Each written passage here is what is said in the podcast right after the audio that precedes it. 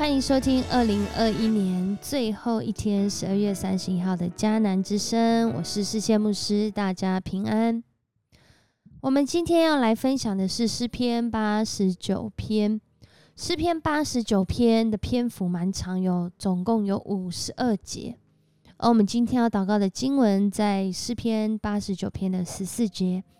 你的国是以正义公道为根基。你所做的一切都是信实慈爱。上帝的国是以正义和公道为根基，上帝所做的一切都是信实慈爱。所以，上帝不会违背他自己的属性，不会违背他自己的名。他是正义公道的上帝，他是信实慈爱的上帝。诗人非常明白，这是一位怎么样的上帝。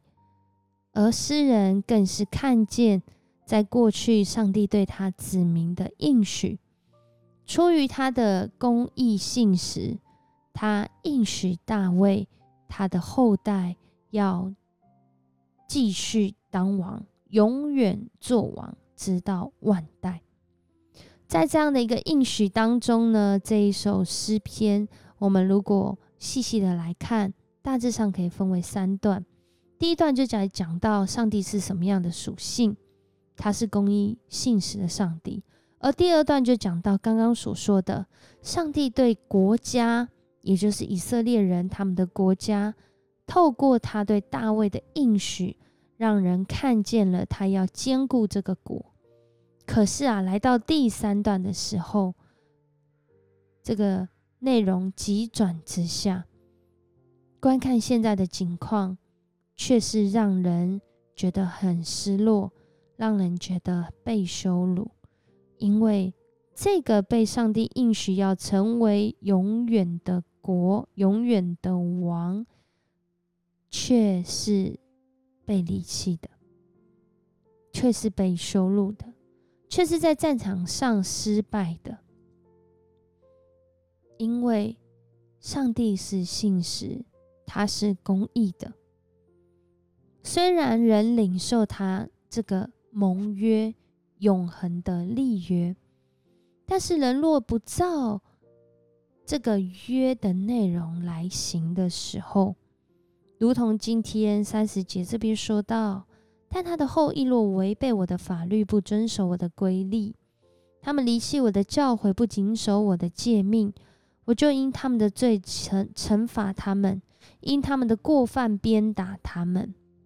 然而啊，我要继续以慈爱待大卫，我要永远对他信实，我不废弃与他所立的约，也不收回对他所做的应许。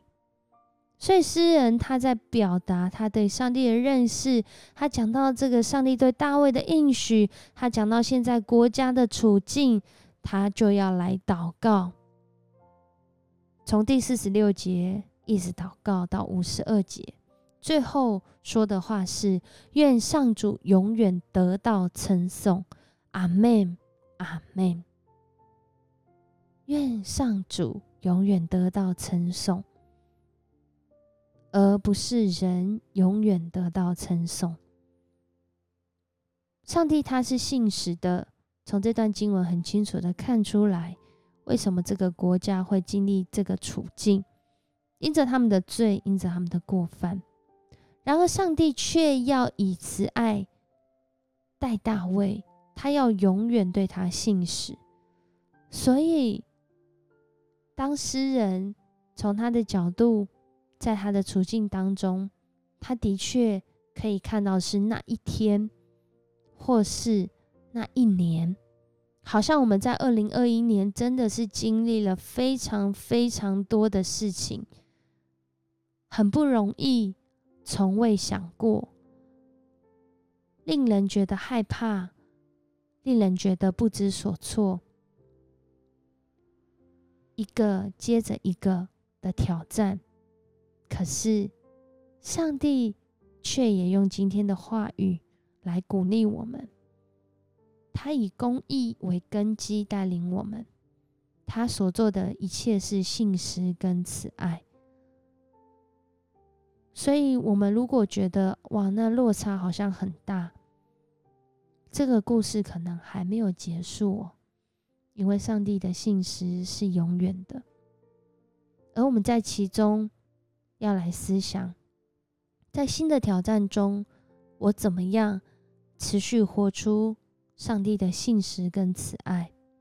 在新的挑战中，我怎么样活出上帝的公义？或者是在这个不如预期的境况里面，上帝透过今天的经文对我说什么？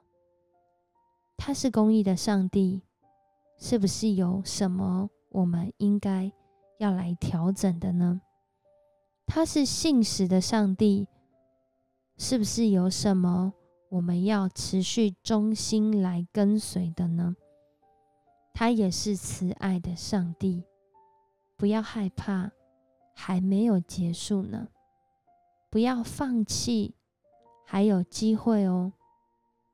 这位上帝用永恒的慈爱爱我们，他所立那永远的约，也透过耶稣基督大卫的后裔，如今成就在我们当中。他带来天国。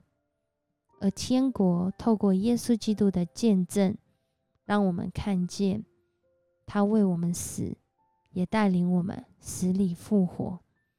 在二零二一即将要结束的时候，这位死而复活的盼望，耶稣基督要带领我们，让我们经历到上帝的约没有废弃，而上帝的约依然依旧。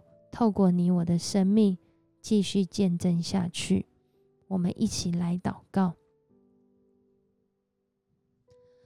爱我们的阿巴父神，我们向你献上感谢。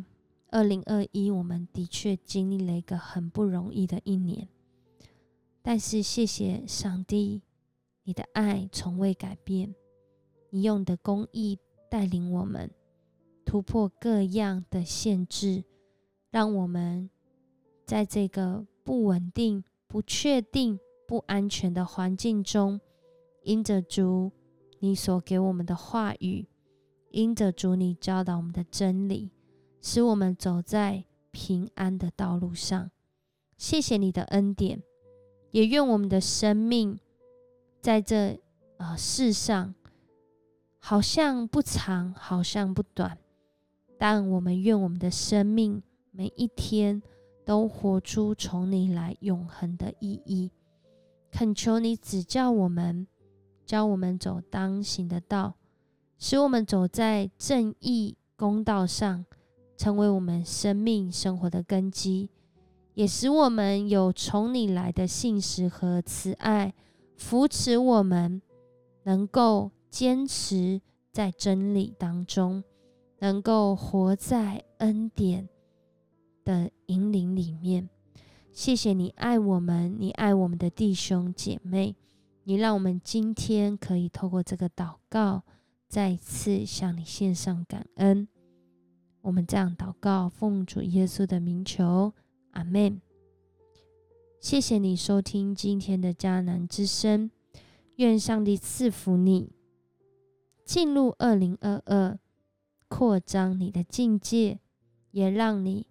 更多的领受从上帝来的恩典，喜乐满满。我是史前牧师，我们明年见。